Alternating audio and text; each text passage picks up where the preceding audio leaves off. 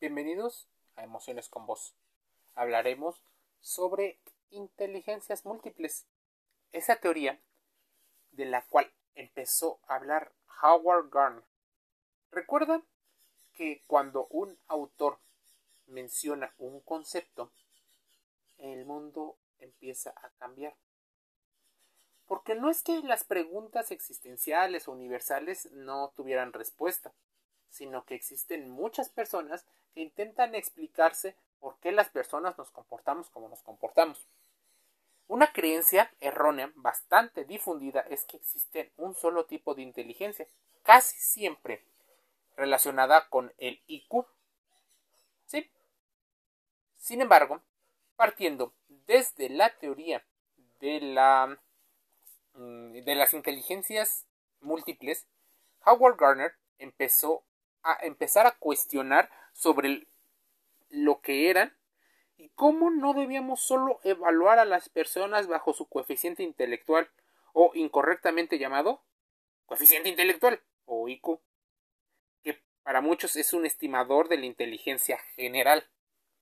Tú sabes que el IQ o test de inteligencia es un test que lleva a puntuar desde los 0 eh, hasta los 174 puntos y que a partir de 100 puntos ya empiezas a considerar que una persona se está saliendo del promedio, que una persona ya empieza a ser muy inteligente. ¿Qué es entonces el coeficiente intelectual? ¿Y qué y por qué Howard Gardner normalmente lo cuestiona? El test de IQ fue creado en base al test de matrices progresivas de Raven el cual permite evaluar el pensamiento lógico y las capacidades de razonamiento mediante imágenes que son mostradas a lo largo de la prueba. El test puede ser realizado por adultos y por niños o jóvenes a partir de los 12 años. Bueno, a veces hay unas pruebas adaptadas a niños más pequeños, independientemente del país de origen, capacidad verbal o grado de escolaridad. Para llevar a cabo se debe completar un patrón en el cual es importante ¿Qué evalúa el test IQ? ¿Y por qué tiene que ver con eh, las inteligencias múltiples? Una, porque es su antecedente. En el test IQ está basado en el test, como te decía, de Raven, creado en 1936. Date cuenta desde cuándo se está hablando del tema. Y es más, no es que antes no se hubiera hablado de este tipo de situaciones, sino que pocos autores le dedican grandes cantidades de, de su tiempo. Mira, Howard Gardner presentó, por ejemplo, uno de sus libros más importantes en 1983. Es un psicólogo, investigador y profesor que estudió en la Universidad de Harvard, conocido por su ambiente de investigaciones, análisis de las capacidades cognitivas y haber formulado la teoría de las inteligencias múltiples. Entonces, pasaron casi 50 años entre uno y el otro.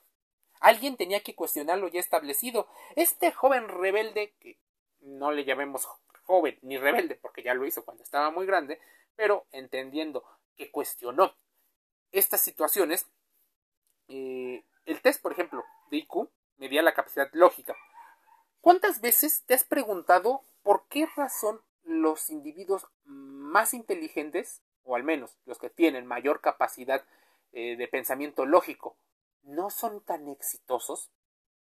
Bueno, existen múltiples respuestas y una de esas tantas puede ser la procrastinación, la ansiedad, la poca inteligencia o las pocas habilidades sociales que llegan a tener, la capacidad adaptativa a nuevos entornos, la capacidad de absorber presión, la creatividad que lleguen a tener. Así que muchos factores hacen que las personas con mayor lógica o con mayor IQ no sean las personas que tengan la mayor, eh, la mayor grado de éxito a nivel social.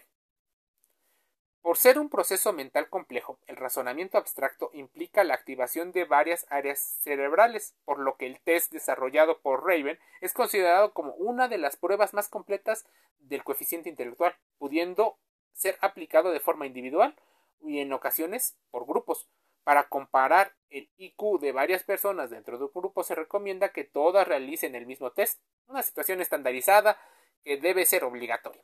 Es más, todo esto de quién puede realizarlo, cómo funciona el test, en cómo está dividido, en qué influye, es importante conocerlo. Ahora, metiéndonos un poco o más de lleno al tema de las inteligencias múltiples, la inteligencia eh, social, por ejemplo, se define como la capacidad de una persona para comunicarse y relacionarse con otros en forma empática y asertiva.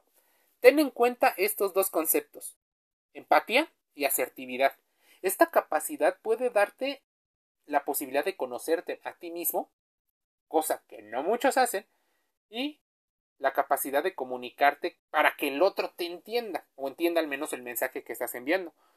Por esto podemos decir que está muy ligada a la inteligencia emocional, pero no son exactamente la misma cosa. La inteligencia emocional parte de la introspección y no muchas personas quieren hacer introspección por el gasto energético que implica.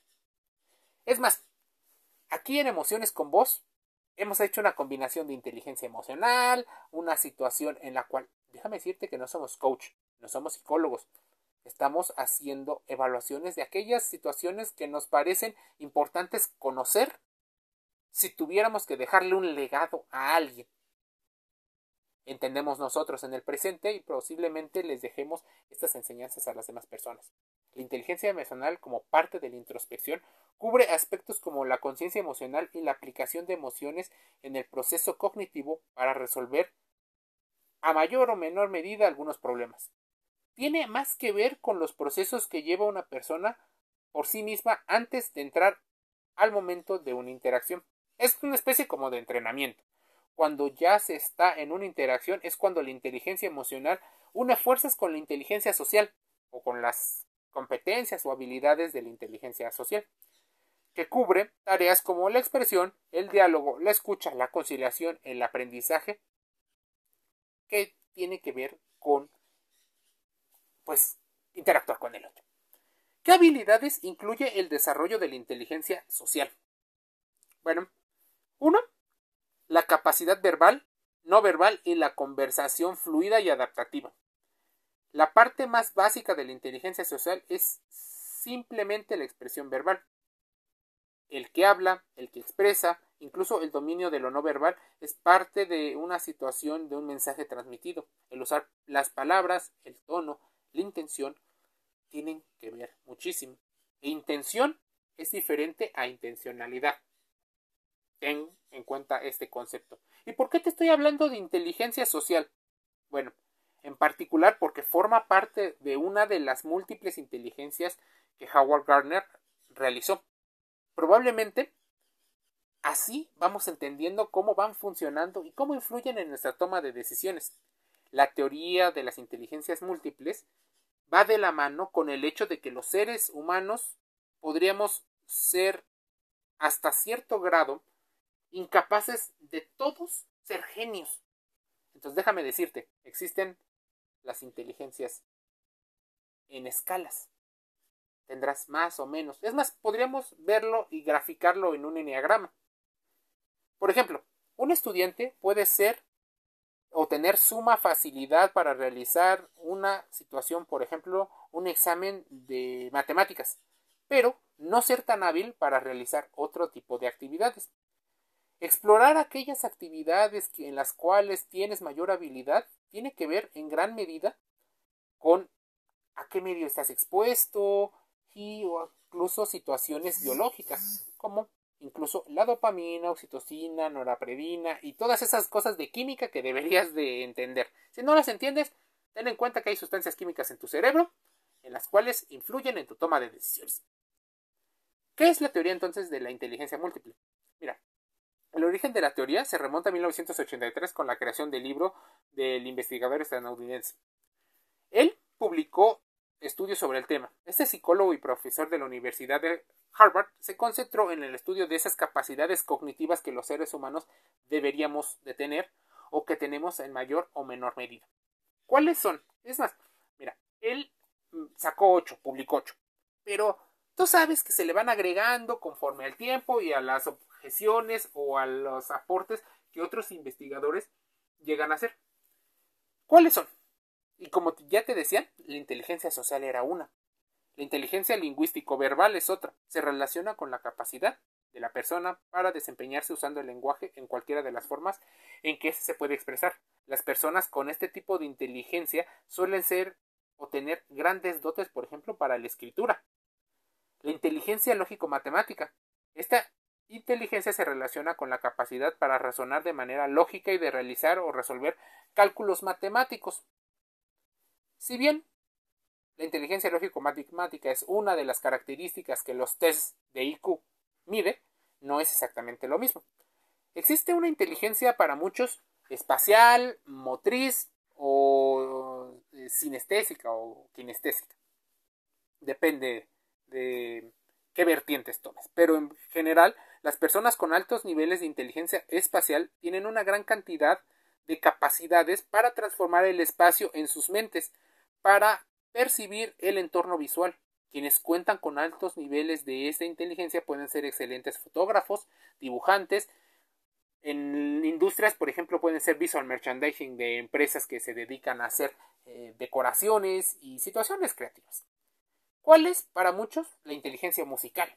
La inteligencia musical o la competencia o habilidad musical hace referencia a la capacidad para expresarse a través de la música e interpretarla.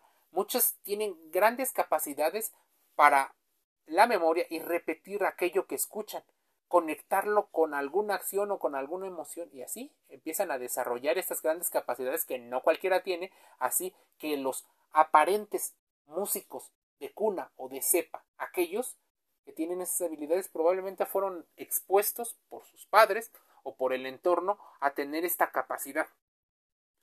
¿Cuál es la inteligencia eh, corporal o sinestésica? Que está muy relacionada a, a la espacial. Bueno, esta se relaciona con la expresión de los sentimientos o ideas a través del cuerpo. Es una de las claves de la educación física. Personas con altos niveles de inteligencia corporal pueden ser excelentes deportistas o bailarines. También poderse desarrollar en, en un entorno en el cual se puedan adaptar físicamente a mejores condiciones y tener principios que les lleven a tener una mejor salud. ¿Cuál es la inteligencia interpersonal? Aquella hace referencia a la capacidad o habilidad para relacionarse con otras personas con una adecuada interacción social, empatía y quienes cuentan con estos niveles suelen ser personas que tienen una capacidad de extroversión más, cuentan con grandes dotes de carisma. Y déjame decirte algo, también debes de empezarte a cuestionar sobre los sesgos cognitivos que tienes acerca de las personas que llegan a ser tímidos, que no es lo mismo que introvertidos y que no es lo mismo que extrovertidos. Hay situaciones de estados de ánimo en los cuales la inteligencia interpersonal puede ser influenciada. ¿Cuál es entonces la inteligencia intrapersonal? Las personas con altos niveles de intrapersonalidad tienen facilidad para conocerse a sí mismos en profundidad, ¿Verdad que esto suena mucho más interesante? Se conocen a sí mismos. Así que hay personas que tienen esta gran capacidad de hacer la introspección, de contrastar la información. ¿Qué otra inteligencia nombró el señor Garner? Bueno, la inteligencia naturalista. Es la última de las inteligencias predominantes en el concepto original y probablemente porque tiene que ver con el instinto o la situación de supervivencia. Se relaciona con la capacidad para estudiar y observar elementos propios de la naturaleza como flora y fauna. ¿En búsqueda de qué? De adaptarse. Entonces, ¿cuál es la inteligencia existencial? Es una inteligencia múltiple relacionada con las habilidades para cuestionarse o para hacerse las preguntas adecuadas frecuentemente sobre la propia existencia. Muchos filósofos han tenido esta situación. Quienes poseen este tipo de inteligencia, como te digo, suelen hacerse preguntas sobre aspectos de la psicología humana, de la muerte, de la vida, de los principios, de si está bien, si está mal. Regularmente son personas que tienen altas conexiones mentales para llegar a diferentes puntos de vista. Pensadores y filósofos, claro, son clave para entender esto. La inteligencia creativa Las personas con una inteligencia creativa desarrollan y tienen capacidades muy profundas, son sumamente innovadores. Estas ideas propias de las personas con esta inteligencia logran crear situaciones que probablemente nadie haya visto. Probablemente logran conectar cosas que otros no conectan o darle un sentido diferente a aquello que ya existe. La inteligencia emocional, la cual, por ejemplo, apostó muchísimo Daniel Goleman. Daniel Goleman explicaba que esta inteligencia emocional se relaciona con la capacidad de controlar las emociones, lo que resulta muy útil para obtener bienestar, automotivación y disminuir incluso ansiedad, depresión, estrés. Quienes desarrollan esta inteligencia pueden manejar con facilidad sus habilidades sociales y no tienen inconvenientes en manejar sobre trabajos bajo presión. Es una característica de los grandes vendedores. Pero de esos que son honestos, de esos que son buenos, no aquellos que a partir de ponerse máscaras mienten con tal de poco empático vender hacia alguien. Es importante tenerlo en cuenta, pues tiene que ver con la inteligencia colaborativa. ¿Por qué no colaboramos lo suficiente? ¿Por qué a veces somos egoístas o tomamos decisiones en las cuales nos favorecemos? Mira, la inteligencia colaborativa tiene una relación con la capacidad que tienen las personas para trabajar con otros en equipos de forma óptima. No estamos buscando que todo el tiempo intentemos sacar el máximo, el máximo de nosotros. Esa situación en la cual las personas explotan a los demás y tienen un rendimiento eh, demasiado exagerado, nos hace pensar una cosa. Las personas con mucha inteligencia colaborativa logran tener mejores resultados al trabajar junto con otras personas que de manera individual. Es una inteligencia muy valorada en el ámbito empresarial, pues denota grandes niveles de liderazgo. Quienes poseen esta inteligencia colaborativa logran integrarse a grupos sin problemas, dando lo mejor de sí, pero sin pisotear a los demás.